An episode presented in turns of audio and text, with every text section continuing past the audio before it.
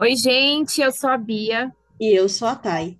e hoje um Drops especial Halloween para vocês. Nós duas somos extremamente apaixonadas com esse feriado maravilhoso, que infelizmente não tem muito aqui no Brasil, Não tem mas doses. a gente também é muito apaixonada por livro, cinema, música. Então, nada mais justo do que a gente trazer umas diquinhas aqui para vocês curtirem o Halloween. Então, separa a fantasia e vem com a gente.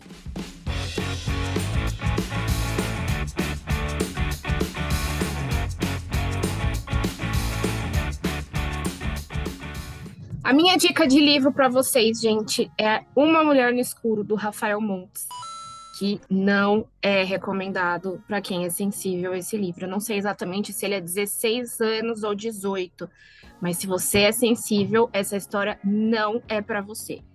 Esse livro conta a história de 20 anos depois da nossa protagonista Vitória testemunhar o assassinato da família dela. Olha que pesado.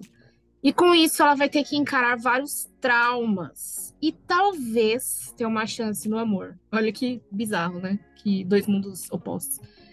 Só que o passado resolveu bater na porta da garota e entre as pessoas de sua vida no momento, ela vai ter que descobrir quem que tá usando tudo que sabe sobre tudo que aconteceu na vida dela para atormentá-la. Então, eu já li esse livro, é incrível o plot dele, mas assim, como eu já falei, não recomendo para quem é sensível.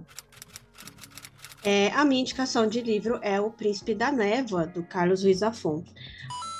O Zafón não é um autor de terror e nem de fantasia, mas O Príncipe da Névoa tem o combo perfeito para não ler à noite: crianças, gatos pretos, estátuas e palhaços.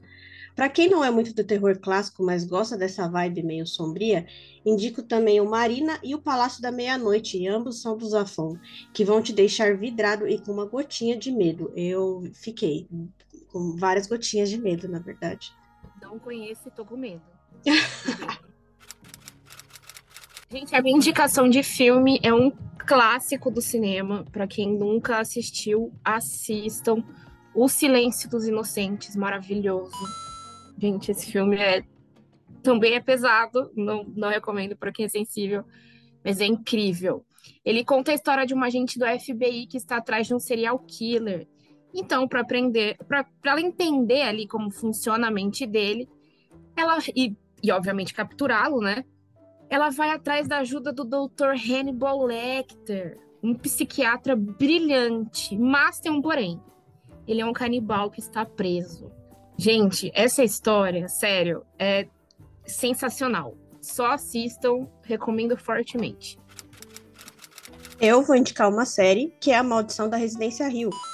É, graças ao Mike Flanagan, eu me tornei a maior fã de terror que me faz chorar no final. Então, quem gosta aí também de um terror que tem historinhas de amor no meio, é uma boa opção.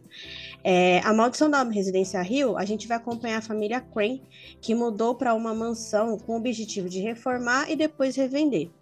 Só que a Residência Rio tem uma história bem sombria e aí em uma única noite a família inteira passa por uma situação e que causa traumas em todos eles e eles vão levar esses traumas para a vida inteira. E para deixar uma curiosidade, abre aspas.